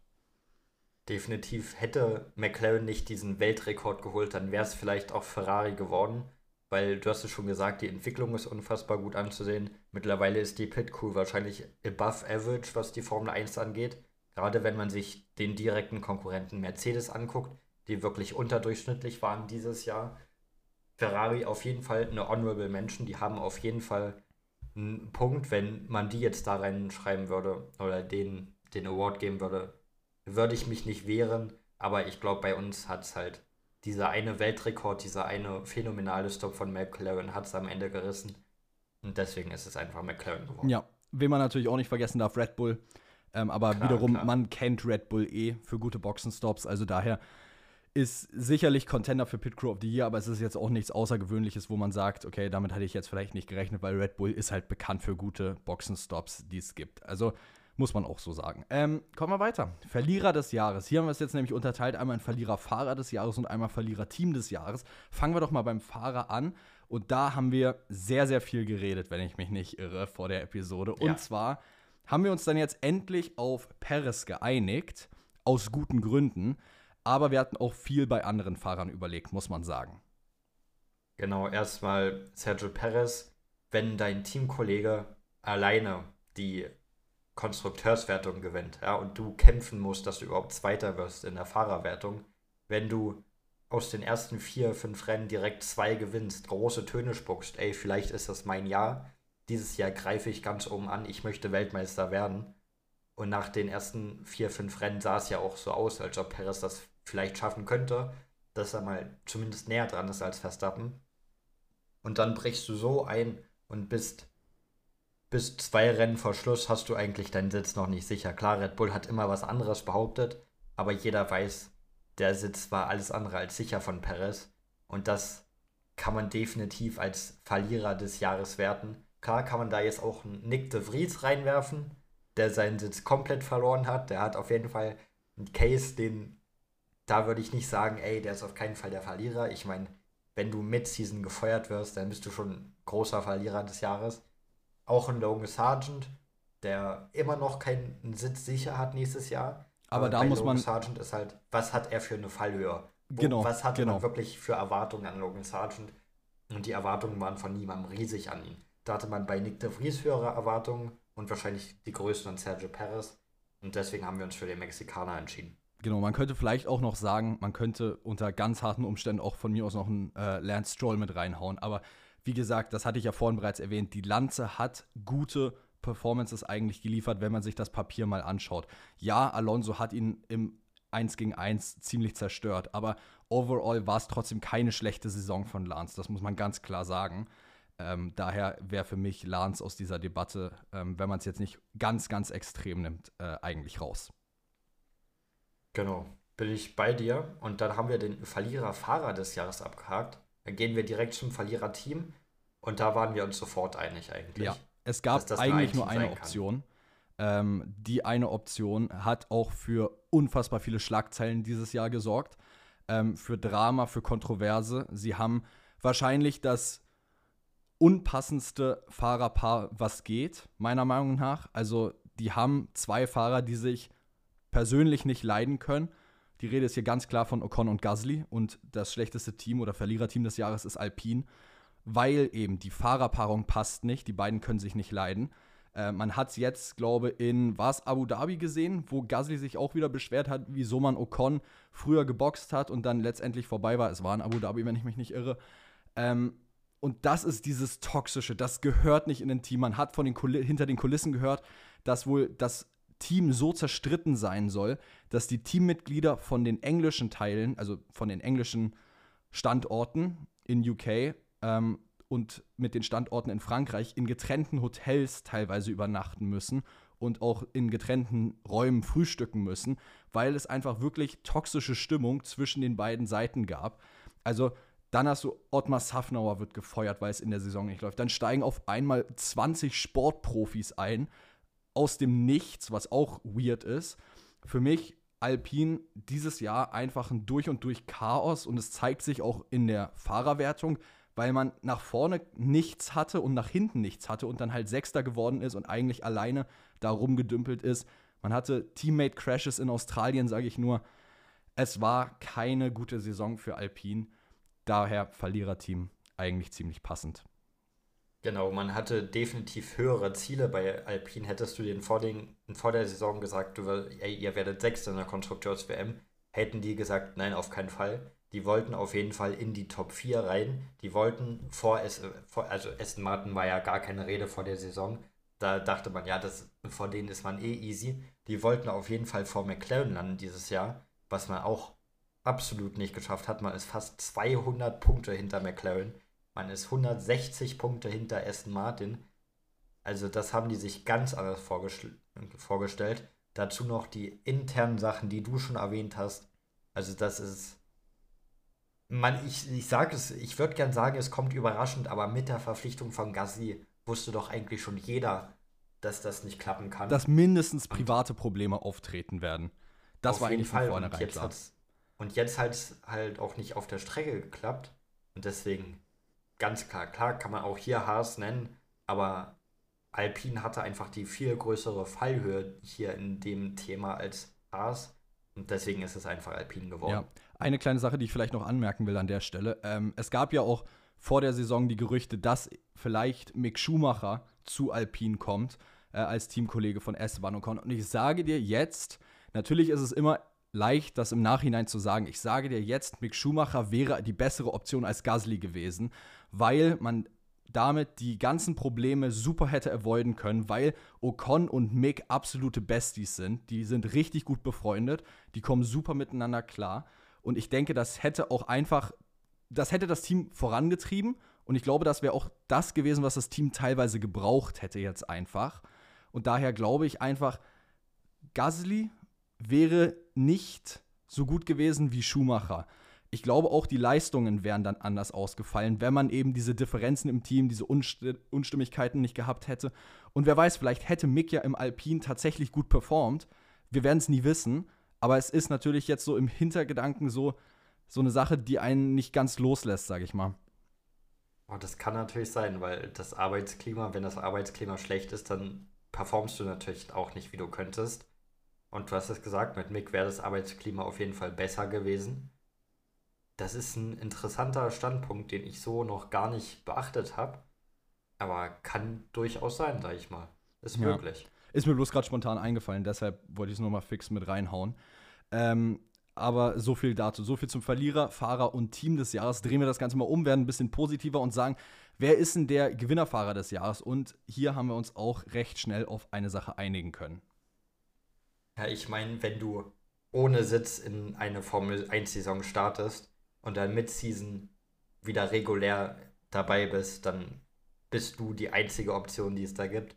Das ist Daniel Ricciardo. Er hatte keinen Sitz am Anfang der Saison. Er hat jetzt einen Sitz. Für, dieses, für die zweite Hälfte hatte er einen. Für nächstes Jahr hat er einen Sitz sicher. Und ich glaube, viele andere Kandidaten, die so große Gewinner sind wie Daniel Ricciardo, gibt es dieses Jahr gar nicht. Alonso wäre sicherlich ein Punkt, den man hätte nennen können, aber wir haben Alonso ja davor auch schon bei Rucksackträger des Jahres mit drin gehabt, bei Überraschung des Jahres. Also wir wollten es jetzt auch versuchen, nicht immer wieder zu doppeln, sage ich mal. Ähm, und was man bei Ricardo auch ganz klar dazu sagen muss, so hat Franz Tost jedenfalls das jedenfalls gesagt, ähm, nämlich dass Ricardo auch außerhalb vom Track sehr viel in der Factory und überall dazu beigetragen hat, die Moral zu steigern und sich wirklich dafür engagiert hat, mit dem Team zusammenzuarbeiten, die ganzen Upgrades durchzupushen, sehr viel Feedback geleistet hat, auch viel Zeit im Sim verbracht hat und genau das auch wirklich dem Team geholfen hat, jetzt am Ende der Saison nochmal diesen finalen Push zu machen, um nochmal in der Konstrukteurs-WM anzugreifen. Und da muss man Ricardo ganz klar loben dafür. Und es passt einfach zum Gewinnerfahrer des Jahresbildes von Ricardo. Ja, mehr Gewinner kann es eigentlich nicht sein als er dieses Jahr. Deswegen machen wir das mit dem Gewinnerfahrer kurz und gehen direkt zum Gewinnerteam. Ich glaube, da werden wir auch nicht so ewig drüber sprechen, weil wir das schon besprochen haben in einer vorherigen Kategorie. Und zwar ist unser Gewinnerteam Williams. Ich meine, du kommst von aus 2022 raus als schlechtestes Team der ganzen Formel 1 und kommst dann ein Jahr später raus als nur viertschlechtestes Team der Formel 1, relativ deutlich vor dem schlechtesten und zweitschlechtesten, dann bist du definitiv ein Gewinner. Klar kann man hier auch Red Bull anmerken, die alles in, in Grund und Boden gefahren sind, aber für uns ist es dann doch Williams geworden. Ja, ähm, auch da wieder ganz klar mit dem Link zum Teamchef des, Jahr, äh, Teamchef des Jahres, James Fowles. Es passt einfach bei Williams. Das Momentum geht in die richtige Richtung. Das haben wir zwar auch schon davor mal gedacht mit Jost Capito eine Zeit lang, aber auch da ist es dann nicht ganz so draus geworden, wie man sich gewünscht hat. Ähm, Also schauen wir mal, was wird. Es ist noch lange Zeit für Williams, aber dieses Jahr war Williams definitiv das Gewinnerteam, was halt eben wenig zu gewinnen hatte, sage ich mal, von Anfang an der Saison, aber trotzdem viel gewonnen hat. Also letztes Jahr P10, dieses Jahr P7, das ist ein Riesensprung, den man wahrscheinlich bei Williams selbst nicht mal so erwartet hat. Ähm, und daher für uns ganz klar Gewinnerteam des Jahres, eindeutig Williams. Und damit kommen wir zu dem Punkt, der glaube ich auch sehr interessant sein wird. Und zwar haben wir uns jetzt nochmal ähm, als Zusammenfassung der Saison alle 22 Fahrer, ja 22, weil es sind ja äh, zwei dabei gewesen, äh, die nur teilweise gefahren sind, alle 22 Fahrer und alle 10 Teams in ein Ranking eingestuft. Und ich würde sagen, wir fangen ganz oben an und arbeiten uns nach unten durch. Oder willst du es andersrum machen, Perke? Nö, ich würde oben anfangen. Okay, dann fangen wir oben an. Also, fangen wir ganz oben an. Ich glaube, jeder kann es quasi gessen. Wir haben ganz oben Max Verstappen auf 1 gefolgt. Und hier wurde es schon schwieriger, weil hier ist jetzt wirklich die Überlegung hart gewesen, wen machen wir P2. Für uns war es schwierig, aber wir haben uns dann auf P2 für Fernando Alonso entschieden.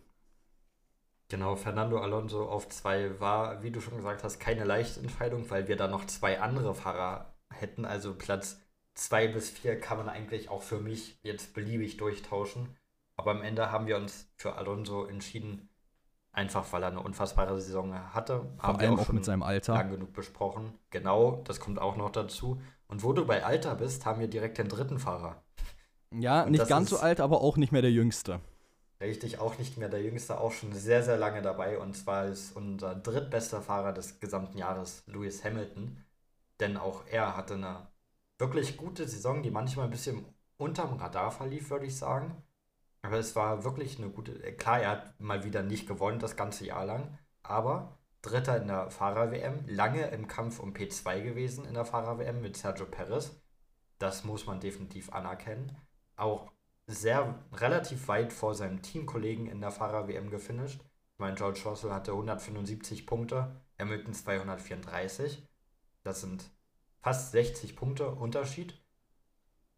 Der hatte auch ein unfassbar gutes Jahr. Ja, kann man äh, einfach so sagen. Also Hamilton auf Platz 3, ganz konsequent für mich die richtige Platzierung. Knapp dahinter. Also du hast ja gesagt, bei dir kann man 2 und 4 durchmischen, wie du willst. Bei mir passt es eigentlich so, wie es ist. Also ich würde es jetzt nicht durchmischen. Äh, daher knapp dahinter, knapp hinter Hamilton. Für mich dann ganz klar Lando Norris, weil eben Lando Norris am Anfang der Saison unten rumgefahren ist und dann super Comeback, als das Auto besser wurde, gemacht hat. Daher Norris ganz klar auf 4, hat er sich verdient. Für Hamilton und Alonso hat es bei mir noch nicht ganz gereicht. Da fand ich die deutlich beeindruckender, auch eben wegen diesem Altersaspekt. Ähm, und dass Alonso einfach das Ganze mit einem Aston Martin gemacht hat, was immer noch meinen Kopf zum Explodieren bringt vor Amazing. Ähm, ja, also Norris 4 ist verdient. Ähm, dann schauen wir mal weiter runter. Und zwar die Ferrari-Piloten. Wo haben wir sie hingepackt? Ähm, nämlich Carlos Sainz auf 5. Warum? Ganz einfach, er hat als einziger Nicht-Red Bull-Fahrer ein Rennen gewonnen, hat eine super starke Saison bis jetzt gemacht. Bis jetzt sage ich, die Saison ist vorbei, äh, bis zum Ende gemacht, aber nicht am Ende.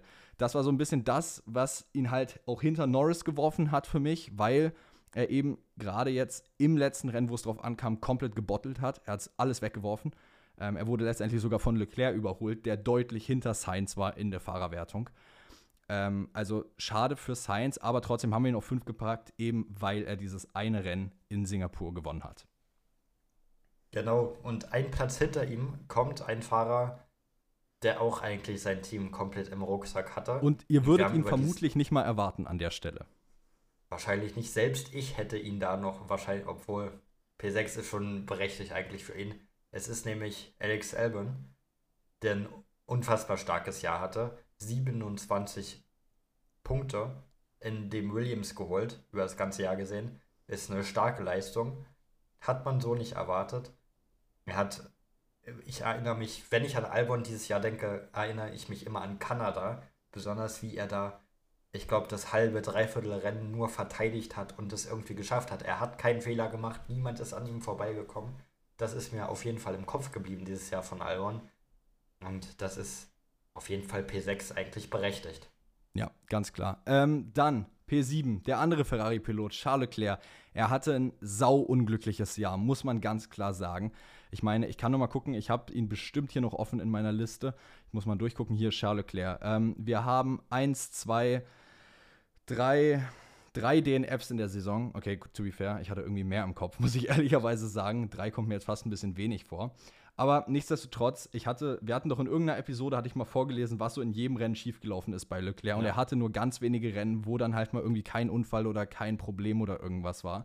Also nichtsdestotrotz, Leclerc hatte jetzt nicht die beste Saison. Ähm, hat er auch selber gesagt, er ist ein bisschen disappointed, wie die Saison gelaufen ist.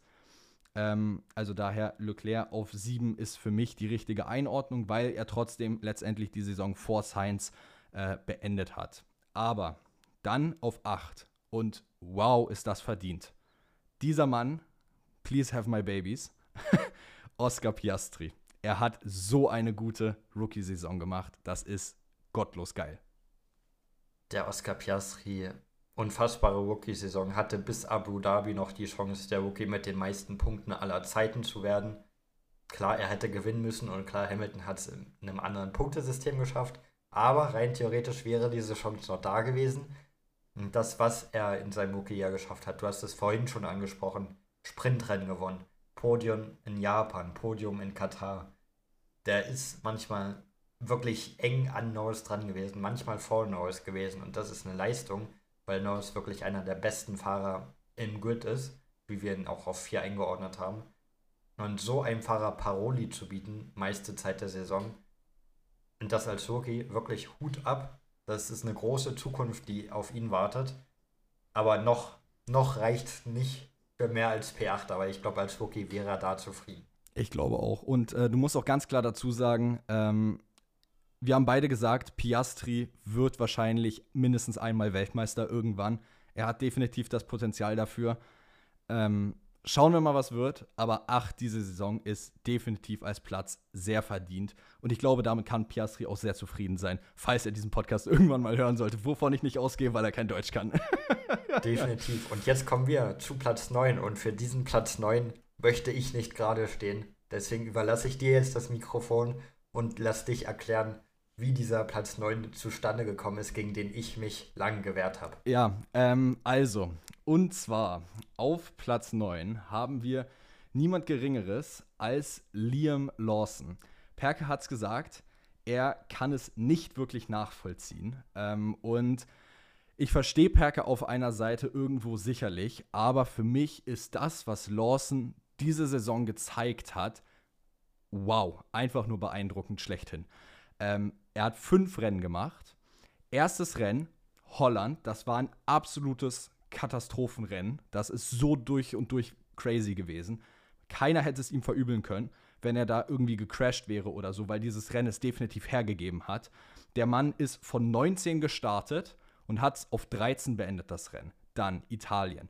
Von 12 gestartet, auf 11 beendet. Einen Platz weg von den Punkten, möchte man nur anmerken. Also das ist ziemlich ordentliche Leistung. Dann Singapur.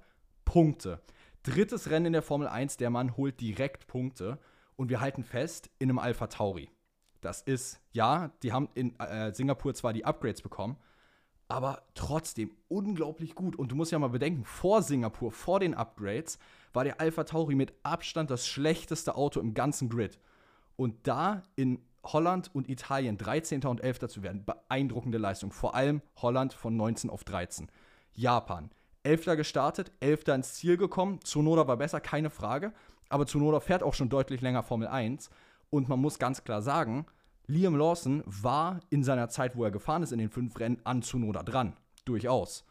Und Japan, 11. So, äh, super solide Leistung. Katar, 17.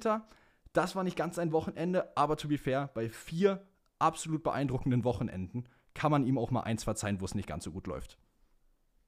So, und das ist wirklich, ich glaube wirklich der einzige Punkt, an dem wir uns gar nicht einig sind in dieser ganzen Folge. Weil für mich reichen fünf Rennen, die er gefahren ist, von 22 nicht aus, um ihn überhaupt in die Nähe der Top 15 zu packen. Das fünf Rennen ist so eine kleine Sample Size, denn also das reicht mir nicht. Da kannst du auch einfach die ersten fünf Rennen von Perez dieses Jahr bewerten, den er zweimal gewonnen hat und Perez in die Top 3 packen. Du vergisst So, aber, das dass Paris reicht mir einfach 15 nicht. Jahre F1-Experience hat und äh, Liam Lawson noch nie davor in einem Formel-1-Auto gefahren ist, der sich reingesetzt hat und direkt geliefert hat und richtig gut geliefert hat. Das ist, das ist von der Schwierigkeit her unglaublich tough und das überhaupt in der Leistung zu bringen, dass du in deinem ersten, ähm, na, komm nicht drauf, in deinem ersten F1-Experience direkt so ablieferst. Und ich meine, guck dir Singapur an. Er war der Mann, der Max Verstappen letztendlich in einem Alpha Tauri rausgekickt hat aus Q2 oder aus Q3, sage ich mal. Äh, fünf Rennen reichen mir da nicht, um den wirklich auch nur in die Nähe der Top 15 überhaupt zu packen. Wo würdest Fünf du ihn denn Rennen sind hinpacken? einfach nicht genug. Ich würde ihn so um 18 rum. Das heißt, du würdest, keine Ahnung, einen Joe Guan Yu theoretisch höher raten als Liam Lawson. Nee, Joe ist drunter in unserer Liste. Gut, 18 Bottas sage, höher raten oder dir. Magnussen. Magnussen nicht, Bottas ja. Ja, das ist Quatsch. Also, Weil Lawson einfach nur fünf Rennen hatte. ja, aber es ist Beein das Beeindruckende daran ist ja, dass er es aus dem Nichts konnte. Ja, nee, fünf Rennen daran, da bekommst du mich nicht. Das ist so eine kleine Sample Size, da kannst du auch sagen. Jetzt fehlt Dann frage ich jetzt mal du jetzt- kontraproduktiv, warum hat dich De Vries letztes Jahr mit Monza gecatcht dann wiederum? Ja, den hätte ich auch in dem Power Ranking über die ganze Saison nicht auf 9 gepackt wegen einem Nein, Rennen. das ist was anderes. Ein Rennen ist was anderes als fünf. Und Piastri war über vier von fünf Rennen absolut überragend Weltklasse. Lawson meinst du? Äh, meine ich ja, ja. Ähm, ja, Lawson, wenn er nächstes Jahr einen Sitz hätte und zur Hälfte fliegen würde, würde mich das auch sehr wundern. Und ich hätte auch hohe Erwartungen an ihn, wenn er jetzt Fulltime in der Formel 1 wäre, weil es halt eine beein es ist definitiv eine ein- beeindruckende Leistung, was er gemacht hat in den fünf Rennen. Das will ich ja gar nicht kleinreden. Er ist unfassbar gut gefahren in diesen fünf Rennen. Aber fünf Rennen sind zu wenig, um da wirklich in Betracht zu, zu gezogen zu werden für mich. Okay, gut, da kommen wir also definitiv nicht auf einen Punkt. Aber müssen wir auch nicht. Die Episode ist sowieso viel zu harmonisch, weil wir das zusammen ausgearbeitet haben. Also daher, äh, naja, Platz 10, äh, der zweite Red Bull-Fahrer mit Perez. Ich glaube, 10 ist richtig, weil er ist immerhin Zweiter in der Fahrer-WM geworden, muss man sagen. Es war aber bei weitem keine beeindruckende Saison von Perez. Ähm, ich glaube, für die Saison kann er sich durchaus schämen ähm, weil man hat nichts wirklich groß zu präsentieren gehabt von Seiten Paris aus. Man hat zwar zweimal gewonnen am Anfang der Saison, aber was danach gefolgt ist, war ja reinste Katastrophe. Der Mann hat, glaube zweistellig verkackt, Q3 zu erreichen. Das ist schon in einem Red Bull ein Unding. Also wenn du mal überhaupt ein oder zwei Rennen nicht Q3 erreichst, das ist vielleicht noch okay, aber das sollte dann auch nie wieder passieren mit diesem Auto. Und wenn der Mann das so oft macht, das ist einfach peinlich. Und auch, dass du mit diesem Red Bull, wenn dein Teamkollege alleine die Konstrukteurs-WM lange zumacht, überhaupt noch an dem Punkt bist, knapp mit einem Mercedes um P2 in der Fahrer-WM zu kämpfen, das ist einfach eine Leistung, die diesem Auto nicht gerecht wird. Ich glaube, dem ist gar nichts hinzuzufügen. Deswegen gehe ich direkt auf Platz 11 und da kannst du direkt weiter ranten eigentlich, wenn du möchtest. Denn auf Platz 11 haben wir George Russell, den du am liebsten noch weiter unten gesehen hättest. Ähm, da habe ich dann aber ein bisschen interveniert, sage ich mal, weil klar, er hatte kein so unfassbar gutes Jahr. Er wurde Achter in der Konstrukteurs-WM, was dir in dem Mercedes eigentlich nicht passieren darf, dass du einen McLaren und einen Aston Martin vor dir hast. Wenn man auch sieht, Hamilton 60 Punkte ungefähr vor ihm in der Fahrer-WM. Das ist nicht gut genug, auf jeden Fall, aber es war jetzt keine unfassbar schlechte Saison. Es war eine unterdurchschnittliche, aber keine Saison, wo man sich denkt, oh Gott, was hat er denn da gemacht das ganze Jahr lang? Es war, naja, und mehr nicht. Ja, ähm, also es ist auch wieder hier. Das Ding ist, du sagst immer, ich rante Russell ab und würde ihn gefühlt komplett runterpacken auf P20. Es stimmt nicht ganz. Also, Du wolltest ja, ich ihn in die rante durchaus packen. über Russell teilweise das ist, ab. Das, das sage ich jetzt. Du wolltest ihn in die letzten fünf packen. Ich wollte ihn in die letzten fünf Ziel. packen, ja. Vielleicht, vielleicht war das ein bisschen übertrieben. Das gebe ich zu. Vielleicht war das ein bisschen übertrieben. Aber wenn man sich zum Beispiel mal den Vergleich zwischen Hamilton und Russell anguckt, Russell war in der gesamten Saison zweimal auf dem Podium. Einmal in Spanien P3 und einmal Abu Dhabi P3. Wenn du dir dann die anderen Ergebnisse anguckst, dann hast du, sehe ich, wenn ich jetzt einfach nur mal schnell drüber blicke, 7, 8, 5, 6, 6, 5, 7, 6, also 8. Du hast sicherlich auch mal ein 4, Platz 4 dabei, aber du hast auch sehr oft einen Platz 6, 7, 8 dabei.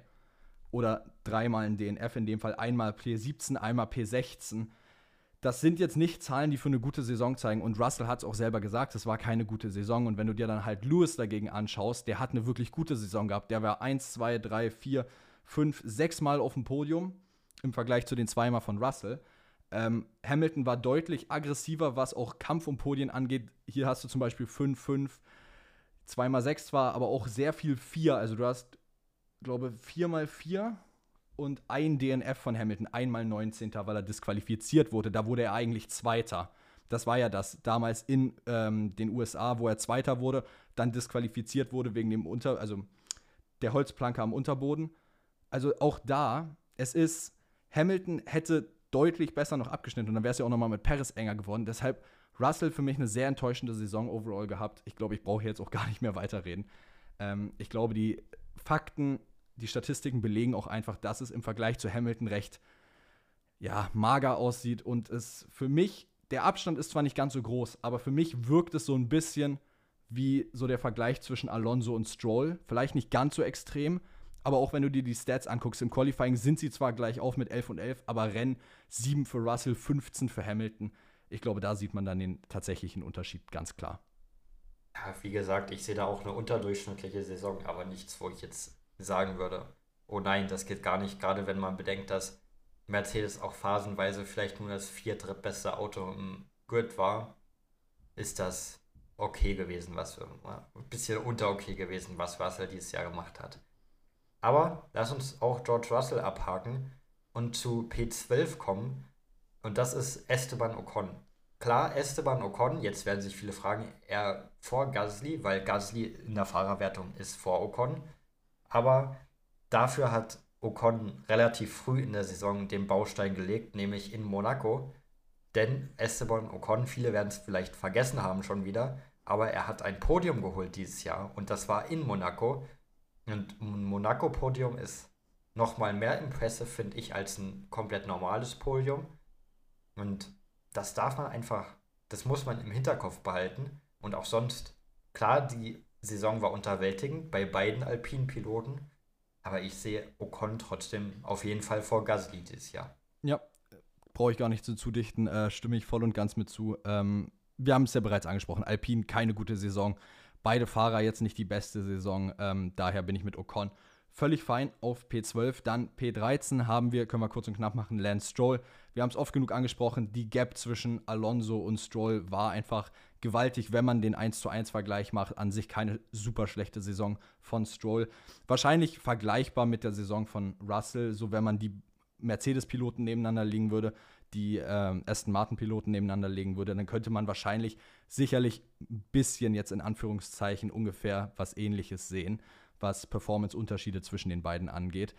Ähm, ansonsten dann auf P14 Pierre Gasly, Teamkollege von Esteban Ocon. Ähm, wie gesagt, jetzt nicht ewig weit auseinander, weil Gasly hat ja letztendlich die Saison auch vor Ocon beendet, aber nichtsdestotrotz, du hast es angesprochen, das eine Podium in Monaco ist halt auch einfach ein paar Credits wert, ähm, weshalb dann Ocon quasi die Nase vorne hat bei unserem Fahrerranking. Genau. Genau, und P15 haben wir so einen kleinen Qualifying-Merchant die äh, Sky-Moderatoren, die Sky-Kommentatoren würden jetzt sagen, aus deutscher Sicht vielleicht ein bisschen tief, ähm, aber es ist Nico Hülkenberg, denn wenn man sich die Saison anguckt, sie war gar nicht so gut. Haas, wir haben ja angesprochen, unfassbar schlechtes Jahr gehabt. Hülkenberg überschattet diese im, am Sonntag vielleicht nicht die besten Leistungen halt mit seinen Samstagsleistungen, besonders in der ersten Hälfte der Saison als es auch die Statistik gab, wie oft er, wie, wie oft Perez in Q3 war, das auf Augenhöhe war. Aber viel mehr als im Qualifying kam von Hülkenberg nicht. Hülkenberg war ein einziges Mal in der ganzen Saison in den Punkten. Und das reicht halt irgendwie nicht. Auch Magnussen hat es öfter in die Punkte geschafft als er. Natürlich auch nicht die glücklichste Saison, auch auf keinen Fall ein gutes Auto gestellt bekommen. Aber keine gute Saison im Ja, Endeffekt, man- besonders wenn man Sonntage anguckt. Man muss vor allem dazu sagen, wir haben vor der Aufnahme, als wir das ganze Ranking erstellt haben, ähm, wirklich sehr intensiv auch über Hülkenberg nachgedacht gehabt. Ähm, und bei uns beiden, würde ich jetzt einfach mal sagen, war es im Kopf viel, viel besser, die Saison von Hülkenberg, als wir dann die Statistik letztendlich gesehen haben. Also wir haben uns beide so ein bisschen erschrocken. Wir hatten Hülkenberg so richtig gut in Erinnerung, sage ich jetzt mal. Ähm, aber wenn man dann so tatsächlich mal sieht, er war ein einziges Mal in den Punkten im Rennen. Das war in Australien im dritten Rennen. Und danach nicht ein einziges Mal mehr. Das nächste an den Punkten danach im Rennen war, wenn ich jetzt durchscanne, P11 in den USA. Und das ist bei weitem nicht so gut, wie ich es in Erinnerung habe. Das liegt aber auch daran, dass Nico ein kompletter Quali-Merchant ist. Der Mann ist im Qualifying unglaublich gut gewesen diese Saison. Also wenn ich jetzt hier mal durchscanne, Kanada P2. Also ich meine, Ja, er hat dann eine Strafe crazy. bekommen, wenn ich mich nicht irre, hat glaube ich noch einen äh, Three-Place-Grid-Drop bekommen, aber nichtsdestotrotz Qualifying war sicherlich eine der Stärken von Hülkenberg dieses Jahr. Jetzt zum Ende hin wurde es auch wieder ein Ticken schwieriger, aber ich hatte es viel, viel besser in Erinnerung, als es dann tatsächlich war, als ich die Statistik gesehen habe. Daher Hülkenberg auch nur in meinen Augen verdient auf P15 im Ranking. Allerdings auch sehr knapp mit dem 16. dahinter, meiner Meinung nach, weil Tsunoda auch eben sehr, sehr interessant war, wenn man sich seine ganzen Statistiken halt angeguckt hat. Ähm, es war knapp, finde ich persönlich, beim Ranking, weil Tsunoda halt unglaublich konstant am Anfang der Saison war. Wie gesagt, die ersten zwei Rennen P11, dann zweimal P10, dann einmal P11 wieder. Also die ersten fünf Rennen eigentlich immer gefühlt die gleichen Plätze. Und Tsunoda hat in 1, 2, 3, 4, 5, 6 Rennen Punkte geholt. Im Vergleich zu Hülkenberg, der nur in einem einzigen Punkte geholt hat. Ja, ich glaube, die kann man auch tauschen, wenn man möchte. Vielleicht hatten wir da jetzt auch ein bisschen die deutsche Brille auf, dass wir Hülkenberg wirklich über Yuki Tsunoda gestellt haben. Aber das sei uns mal entschuldigt, sage ich mal. Jetzt Tsunoda definitiv eine ordentliche Saison. Auch keine unfassbare Saison jetzt. Aber er hatte halt wahrscheinlich das schlechteste, vielleicht das zweitschlechteste Auto im Grid. Also jedenfalls bis definitiv Singapur, das schlechteste. Singapur lief es ja dann einigermaßen. Ja, und er hatte drei verschiedene Teamkollegen. Er war besser als alle drei. So, das ist auch, da kann man mal Credits geben. Deswegen Tsunoda, völlig okay Saison. Und ich glaube, nach Tsunoda in unserem Ranking ist so eine, ist so eine graue Masse, wo man fast schon viele würfeln kann, wirklich. Ja, du Wo kannst sich sicherlich auch- viele durchtauschen. Ja, wo man sich auch nicht unfassbar sicher ist, wahrscheinlich. Auf 17 haben wir Daniel Ricciardo aber mal. Denn er ist erstmal so komplett random reingekommen, als De Vries rausgeworfen wurde. War körperlich sicherlich nicht da, wo er hätte sein müssen. Die ersten Rennen, dann hat er sich direkt verletzt, war wieder fünf Rennen raus. Und trotzdem hat er am Ende sechs Punkte geholt, was okay ist, sage ich mal, wenn man sieht, dass Tsunoda über eine ganze Saison 17 nur geholt hat. Das ist, das, das war eine gute Leistung von ihm. Er hat gezeigt, dass er es noch kann. Er hat gezeigt, dass es bei McLaren vielleicht schlechter war, als es sein könnte für ihn. Und das ist auch ein verdienter Platz 17 am Ende. Ja, es liegt halt letztendlich, ich habe es gerade noch mal offen hier. Ähm, overall gesagt war Ricardo, wenn ich, wenn man die puren Stats sieht, gar nicht mal so krass die Saison. Ähm, also ja, es war Verletzung dabei. Der Mann kam auch aus jetzt ein bisschen Ruhe, ist nicht gefahren für eine Weile. Mm, Also wenn man sich das anschaut, Ungarn, Belgien, 13., 16., dann war die Verletzung. Ähm, dann USA, 15. Gut, das war sein erstes Rennen, geben wir ihm. Ähm, dann Mexiko, brillant, brillant, brillant, brillant. Aber Mexiko liegt ihm auch sehr, sehr dolle, muss man dazu sagen. P4 im Qualifying, P7 dann letztendlich im Rennen, wo er die sechs Punkte dann auch geholt hat. Ähm, aber auch wenn du dir die Leistung danach anschaust, Sao Paulo 17., 13. im Rennen, dann Las Vegas 15. im Quali, äh, 14. im Rennen. Also jetzt nichts ewig beeindruckendes. Dann jetzt Abu Dhabi nochmal ein einigermaßen gutes Finish gemacht mit Qualifying P15 und dann im Rennen P11. Aber das ist jetzt auch nichts, wo ich sagen würde, es beeindruckt mich so sehr, dass ich ihn höher als dieses P17 in unserem Ranking stellen Nee, würde. das auf, das auf keinen Fall höher. Ähm, ich höher bin gespannt, was er nächste Saison liefern kann, weil ich denke, er kann durchaus gut liefern, wenn er wieder komplett reinkommt in seinen Groove und das alles wieder voll und ganz hinbekommt. Aber ich denke, aktuell passt P17 perfekt zu der Leistung, die er gebracht hat, weil in den Statistiken sieht man letztendlich ein gutes Wochenende und das war's. Genau. Und danach haben wir Valtteri Bottas auf P18, der sicherlich auch mehr, sich mehr erhofft hat von diesem Jahr, aber am Ende hatte er halt auch kein gutes Auto, sage ich, sag ich mal. Ähm, er hat seinen Teamkollegen Joe auf jeden Fall outscored. Joe hatte sechs Punkte, Bottas zehn. Nicht krass outscored, aber er, er hat ihn outscored. Gerade jetzt die zweite Hälfte der Saison fand ich gar nicht so schlecht von Valtteri Bottas, weil wenn es um Punkte ging und wenn der Alfa Romeo mal in Richtung Punkte schielen konnte, war immer er da und eben nicht Joe. Und deswegen muss er auf jeden Fall vor Joe sein. Und P18 ist eine Platzierung, wo man sagen kann, ja, ist nicht zu hoch, weil über Zunoda, über Hülkenberg geht es auf jeden Fall nicht.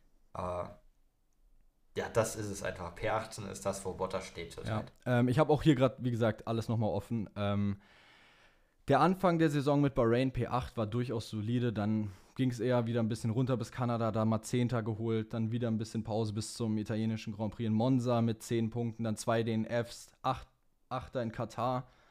Ja, und von da an ging es wieder bergab. Also es war eine sehr durchwachsene Saison für Bottas. Jetzt ein paar gute Platzierungen waren dabei in den Punkten, aber das Ding ist halt, es liegt auch einfach daran, dass der Alpha Romeo dieses Jahr nicht gut war. Es war kein gutes Auto.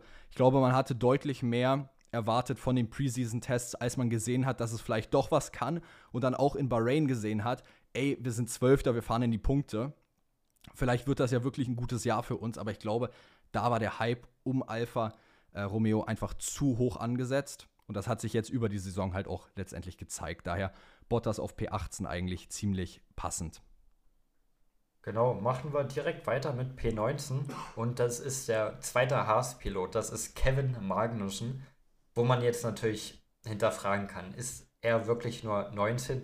Weil am Ende war er dreimal in den Punkten, hm, hat aber ihm, ihm trotzdem nicht so viel gebracht, denn er wurde halt dreimal Zehnter und ist am Ende trotzdem hinter Hülkenberg gewesen in der Fahrer-WM. Ähm, aber eigentlich gilt ja das gleiche wie bei Hülkenberg. Ihm wurde einfach kein Auto gebaut, womit er überhaupt competen könnte um Punkte. Und dafür war es, okay, war jetzt nicht gut von ihm, aber war generell von Haas nicht gut und deswegen P19. Es gibt immer noch drei schlechtere Fahrer, die wir dieses Jahr erlebt hatten. Passt. Ja, also das Ding ist, das ist halt auch wieder so der Punkt. Ich glaube, wir haben bei Hülkenberg auch unbewusst diese leichte deutsche Fanbrille mit aufgehabt. Ja sicherlich beim Ranking. Ähm, Magnussen auch ganz klar, der Haas war kein gutes Auto. Er hat die Reifen gefressen, wortwörtlich. Also der hat die aufgebraucht wie sonst kein anderes Auto im Grid so schnell. Ähm, daher die Saison auch durchwachsen. Der Vorteil bei Hülkenberg, er war im Qualifying besser als Magnussen. Ich kann ja nochmal fix gucken, was jetzt der Abstand im Qualifying dann war. Im Rennen 9 für Magnussen, 13 für Hülkenberg und dann Qualifying ist halt noch eindeutiger 15 für äh, Hülkenberg und 7 für Magnussen. Also man sieht, es ist im Qualifying schon sehr deutlich Hülkenberg, aber nichtsdestotrotz beide Piloten einfach mit diesem schlechten Haas an den Start gegangen. Und was sollen sie groß machen? Ich meine, die haben das Beste draus gemacht, vermutlich. Klar hätte ein Max Verstappen oder ein Lewis Hamilton in diesem Auto sicherlich mehr erreichen können, aber das ist auch wieder, das ist eigentlich letztendlich nichts anderes als unpassende Information, weil es ja gar nicht dazu kommen würde oder äh, auch gar nicht der Anspruch des Ganzen ist. Daher, ich würde sagen, sie haben das Beste draus gemacht, was ging. Ähm, sicherlich hätte man vielleicht mal die eine Kollision oder sowas ver äh, äh verhindern können, wenn ich jetzt zum Beispiel sehe bei Magnussen, er hat in Monaco aufgrund von einer Kollision einen DNF gehabt, dann in Sao Paulo, dann in Mexiko aufgrund von einem Accident. Also man hätte sicherlich den einen oder anderen Punkt vielleicht auch avoiden können. Aber wenn ich mir dann wiederum angucke, 17. gestartet, 16., 12., das sind jetzt alles nicht so aussichtsreiche Positionen letztendlich für den Grand Prix gewesen. Genau, und auf Platz 20 du bist heute, ich hätte, ich, hätte, wirklich wieder diesen Genau-Counter heute einführen müssen. Du bist heute wieder voll ja, im Genau-Vibe. Also jedes Mal, wenn ich irgendwie aufhöre zu sagen, kommt dann. Jetzt drauf. Genau, so gehen wir ich weiter. Ich hätte diesen Genau-Counter einführen müssen heute.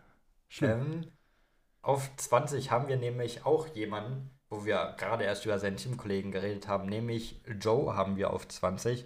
Auch Korrekt. er wie Magnussen das teaminterne Duell gerade in der Fahrer-WM einfach verloren und aber auch einfach kein Auto gebaut bekommen, womit er jetzt krass hätte competen können. Es war ein sehr, sehr unterdurchschnittliches Jahr von ihm, definitiv. Ich bin ja kleiner Joe-Fan. Ich hätte mir auch mehr erhofft. Aber er hat halt kein Auto und hinter einem Bottas jetzt zu landen ist keine Schande. Drittschlechtester Fahrer des ganzen Jahres. Dazu hätte es nicht kommen müssen, aber naja, es war halt einfach keine gute Saison. Was muss ich da um heißen Brei rum? Ja, brauchst du nicht. Also, was, ich glaube, ich glaube. war nicht gut. Ich glaube, alle, die zuhören, wissen, dass wir beide Joe recht sympathisieren, sage ich jetzt mal. Ähm, er ist super sympathisch, er ist, wirkt ultra nett, aber das Ding ist, die Leistungen waren einfach nicht da diese Saison, muss man auch klar sagen. Das Auto war aber auch nicht da. Ähm, das heißt, es liegt nicht nur an Joe, dass es halt eben nicht gepasst hat. Was man zum Glück sagen kann, ich habe es gerade nochmal extra nachgeguckt, wir haben 2022 Joe 18. mit 6 Punkten und wir haben jetzt auch 2023 Joe 18. mit 6 Punkten. Also äh, er hat sich immerhin nicht verschlechtert zur letzten Saison. Na, immerhin. Ähm, aber sie war trotzdem nicht wirklich gut, muss man auch ganz klar sagen. Das ist halt einfach so.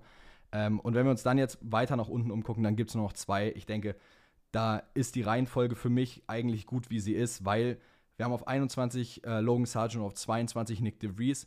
Für mich richtig rum, weil Sargent hat immerhin wenigstens einen ja. Punkt geholt und äh, Nick DeVries hat halt keinen Punkt geholt und man hat von Nick DeVries halt auch deutlich mehr erwartet nach diesem, äh, sage ich jetzt mal, Performance-Ass in Monza 2022. Daher ist es die richtige Reihenfolge für mich. Sicherlich hätte man DeVries mehr Zeit geben müssen, aber hat man nicht. Es ist Red Bull, so be it. Das ist halt das Business der Formel 1. Ich glaube, damit können wir es auch abhaken. Ich habe da jetzt auch nicht mehr so ewig viel zu den beiden zu sagen. Und die Folge geht auch schon ein bisschen länger. Ja, wir deswegen, sind schon bei einer Stunde 20, Heilige. Ach du Kacke, Alter. Deswegen lass uns doch direkt in unsere eigentlich letzte große Kategorie gehen. Genau. Das ist genau das gleiche Ranking nochmal, bloß mit Teams. Unser Team-Ranking. Und auch hier ist die 1 unangefochten Red Bull. Wir hatten sie schon vorhin als Konstrukteur des Jahres ausgezeichnet. Das ist ganz eindeutig. Ich glaube, da müssen wir gar nicht viel zu sagen. Red Bull auf 1, da wird jeder mit uns übereinstimmen, denke ich. Passt so. Genau. Ähm, auf 2 wird vielleicht ein paar Leute überraschen, die jetzt Mercedes oder Ferrari erwarten. Äh, haben wir tatsächlich McLaren genommen, gerade aus dem Aspekt, weil McLaren eben unten angefangen hat, die Saison wirklich nicht gut dabei war und jetzt dieses Comeback gemacht hat. Die Fahrer haben sehr viel hinzugefügt zu dem Ganzen. Ähm, also daher McLaren auf 2 gesetzt ist für mich einfach die richtige Wahl, weil das wirklich ein starkes Comeback war. Was man so nicht erwartet hat, die haben fast eine Sekunde an purer Race Pace gewonnen jetzt über dieses Jahr. Also definitiv äh, deutliche Verbesserung in dem Bereich. Dann auf drei haben wir tatsächlich Mercedes den Vorrang über Ferrari gegeben. A, sind sie in der Konstrukteurs-WM vor Ferrari letztendlich gelandet. Ähm, und Lewis Hamilton hat einfach aus diesem Mercedes, der nicht unbedingt immer der Beste war, wirklich das meiste rausgeholt. Im Gegensatz zu George Russell. Ja, sag, ich rante wieder über Russell, aber ähm, es ist tatsächlich so. Es ist halt nun mal so. Auch so unnötig, dass wir da jetzt Russell wieder gerade mit reingezogen Ja, aber es ist doch so. Es ist, es ist ja wirklich so. Letztendlich, Hamilton ist der Grund, warum, gut, jetzt vielleicht im letzten Rennen, jetzt nicht mehr unbedingt, wenn du es so willst, aber Hamilton ist der Grund, warum Mercedes überhaupt so viele Punkte hatte. Wäre er in ähm, USA gar nicht disqualifiziert worden, wegen dem Unterboden, wegen der Plank, dann wäre es wahrscheinlich gar nicht mehr zu so einem spannenden Finale gekommen. Also den Großteil der Punkte hat ja Hamilton angeschafft. Er ist Dritter in der Fahrer-WM geworden. Und ähm, daher Mercedes für mich auch verdient, ehrlicherweise, vor Ferrari. Genau, und dann kommt ein Mann, jetzt habe ich schon war jetzt achte ich auch Wirklich, ich, drauf, also falls jemand jetzt zuhört und gerade echt viel Zeit hat, hört noch mal die Folge von vorne und macht mal bitte einen genau Counter und sagt mir, wie oft Perke genau gesagt hat. Das ist schlimm, jetzt achte ich auch nur noch drauf. Naja, Du hast es angesprochen, Mercedes vor Ferrari auf 4 haben Boah, wir Ferrari. sorry, dass ich unterbreche. Ich habe eine richtig gute Idee. Das wird das Intro. Ich, ich mache mir jetzt hier ein Foto von der Zeit, wo wir gerade aufnehmen, Digga. Das wird das Intro für diese Folge. Und dann sage ich dir, will ich von irgendwem hier schön hören, wie oft genau gesagt wurde. Natürlich. Manchmal nicht. ähm, auf 4 haben wir jedenfalls Ferrari auch eine irgendwie solide Saison, wenn man den übermächtigen Gegner Red Bull weglässt. Bis zum Ende im Kampf um P2 in der Konstrukteurswertung mit Mercedes gewesen. Am Ende wurde es P3. Darüber kann man sich jetzt nicht zu sehr beschweren. Ziel war natürlich P2 zu holen, irgendwie auch bestimmt P1 zu holen, aber P2 war das realistischere Ziel. Das an Mercedes zu verlieren, kann passieren. Keine unfassbar schlechte Saison, deswegen unser P4. Ja, kann ich mich easy mit anfreunden. Ähm, dann auf P5. Wen haben wir da? Auf P5 haben wir Aston Martin. Und das ist wahrscheinlich gerade wegen der ersten Saisonhälfte, als sie einfach jeden überrascht haben, als sie besonders in Person von Fernando Alonso Podium nach Podium geholt haben. Es war eine Leistung, mit der man so nicht rechnen konnte. Auch in, den Konstru in der Konstrukteurswertung wurde es am Ende P5, in unserem Ranking wurde es P5, äh, P5 was nochmal wichtiger ist für das Team, schätze ich, bei uns auf P5 zu sein. Ich glaube ähm, nicht. und gerade wenn man sich die anderen Teams anguckt, ist da nach Aston Martin schon eine Lücke. Und deswegen da Aston Martin, weil danach kommt nicht so viel, was da noch rankommen könnte. Ich meine, Aston Martin hat eigentlich gar nicht so viel falsch gemacht die Saison, wenn wir ehrlich sind. Ähm, man hat einen guten Start gehabt, man hat sich gut gehalten. Man hat in Sandwort, glaube ich, sogar noch ein Podium mit Alonso geholt. Das müsste ich jetzt nachgucken, das glaube ich aber aus dem Kopf war so.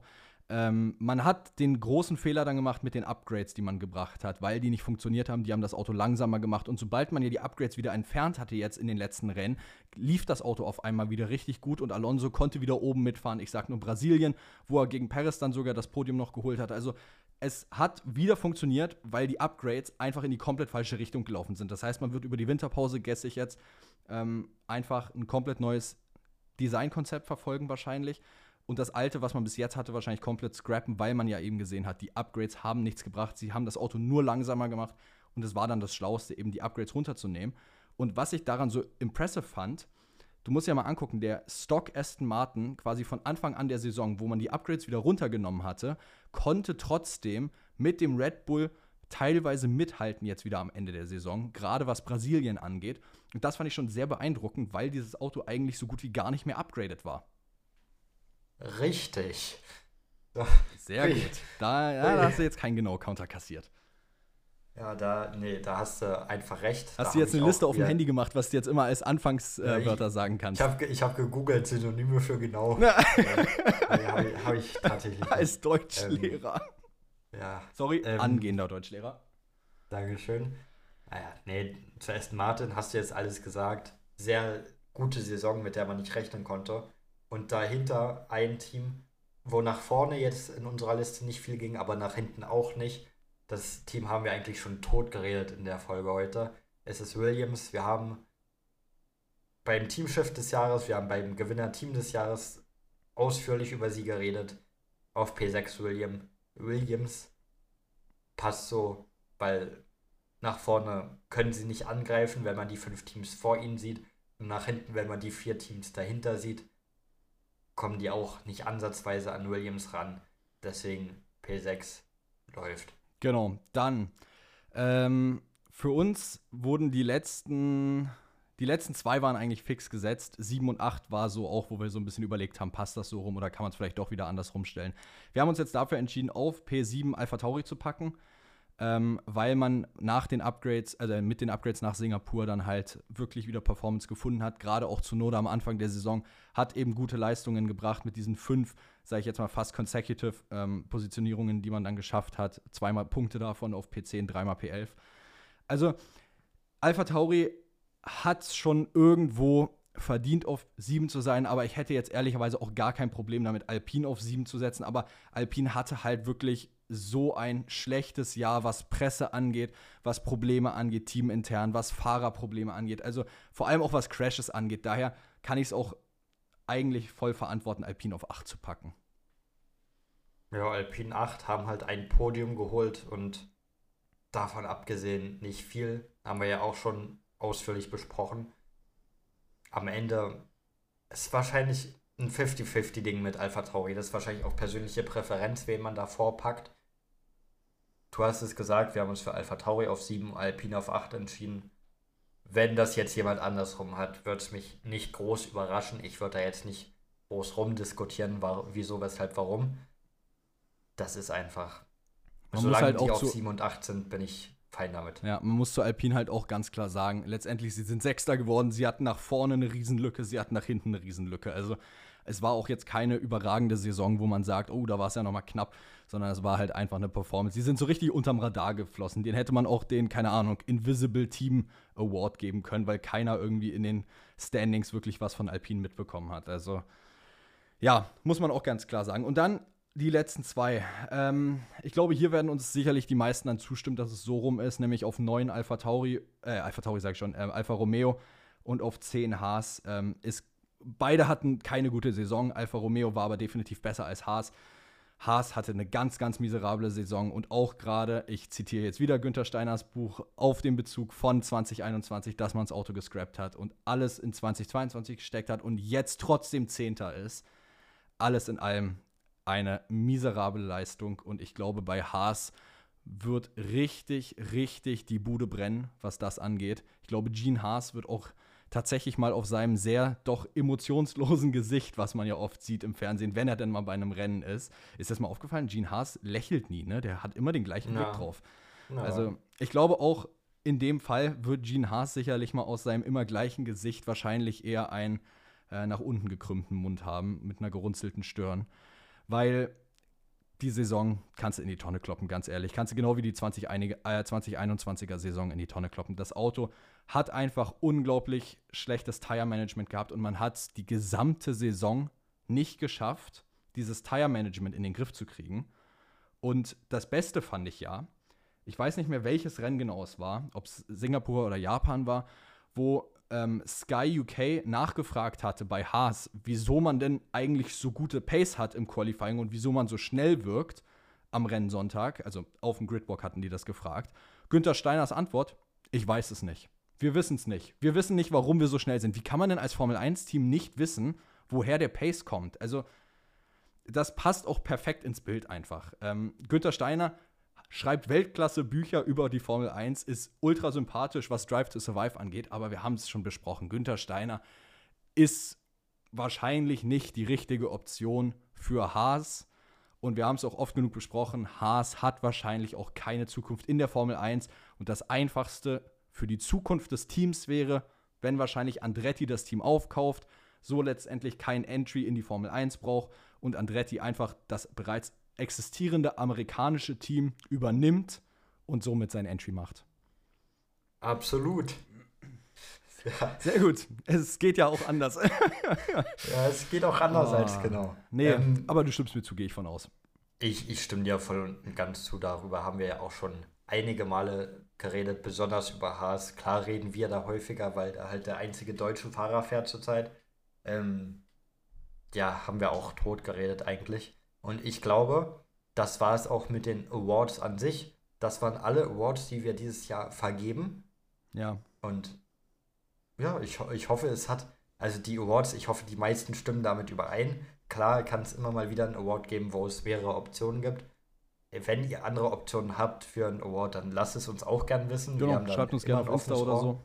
Genau. Und noch, Counter. Mann, es, ist so, es ist so unterbewusst drin, dieses, genau, das ist Da wurde dieser Counter wieder gekippt.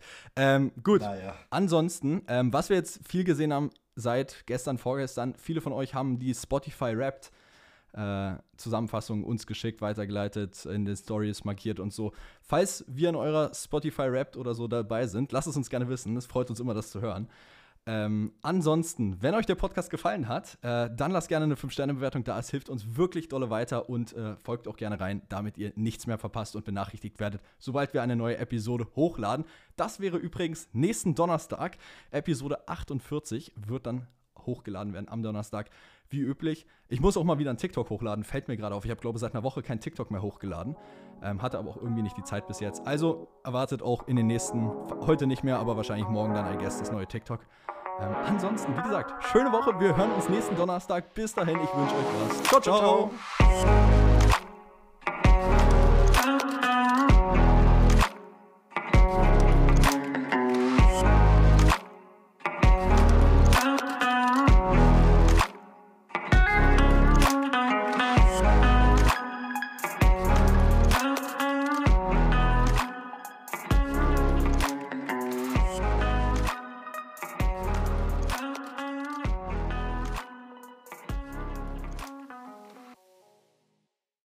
Baut man eine harmonische Beziehung zu seinem Hund auf? Puh, gar nicht so leicht. Und deshalb frage ich nach, wie es anderen Hundeeltern gelingt, beziehungsweise wie die daran arbeiten.